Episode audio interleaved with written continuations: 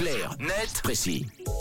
À 7h23 ce vendredi, on décrypte ensemble un sujet d'actualité et donc, euh, comme promis, c'est pour ça qu'on a le sourire. Tu nous emmènes, Tom, dans une station de ski ce matin. Mais alors attention, une station de ski un peu particulière. Oui, alors pour planter non pas le bâton mais le décor, on se trouve en Italie, euh, Mathieu, près du village de Montespluga, c'est en Lombardie. Alors sur le papier, c'est une station de ski plutôt euh, classique des Alpes, hein, située sur un massif enneigé, plusieurs versants, quelques habitations et 36 km de surface skiable. Sauf qu'à regarder de plus près, cette station n'est euh, vraiment pas comme les autres pour la simple et bonne raison qu'elle ne dispose d'aucune remontée mécanique. Waouh Et comment on fait du coup Faut monter à pied? Tout à fait, tout se fait en ski de randonnée. L'idée est née durant la pandémie de Covid-19 où le ski a souffert de pas mal de restrictions, avec tantôt des fermetures, tantôt des obligations de présenter le certificat Covid ou de porter le masque dans les cabines. Et conséquence de ça, la pratique du ski de randonnée a littéralement explosé et ça a donné des idées à Tommaso Lazzuna et Paolo Picchiello à l'origine du projet.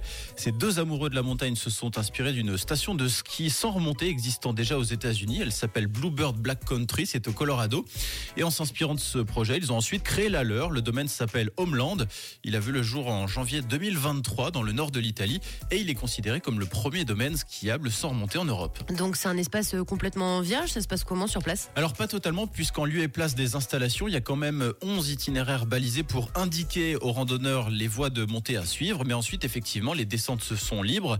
Sur leur site, les fondateurs justifient leur passage à l'acte pour apporter une réponse aux défis écologiques, alors que le prix de l'électricité est de plus en plus cher, que de plus en plus de domaines de basse altitude ne peuvent plus ouvrir par manque de neige, et que ceux de moyenne altitude fonctionnent grâce à de la neige artificielle. Au moins avec ce domaine de ski de randonnée, s'il n'y a pas de neige, il n'y a pas de ski. Donc l'idée c'est de se dire que peut-être on va moins skier, mais on va skier mieux, en tout cas plus éthique. Le but étant aussi de démocratiser la pratique du ski de randonnée, le rendre plus accessible à un public plus large. La station organise d'ailleurs des, des initiations, des sorties avec euh, guide, des cours de sécurité et de la location de matériel pour 55 euros comprenant ski et chaussures. C'est un peu radical et pas forcément à la portée de tout le monde, mais peut-être que pour demeurer, le ski n'aura pas le choix de passer par là. Et en cas de succès, les stations traditionnelles pourraient avoir du souci à se faire. Ouais, très intéressant en tout cas. Merci Tom, c'était clair, net, précis. Parler d'actu, c'est aussi sur rouge.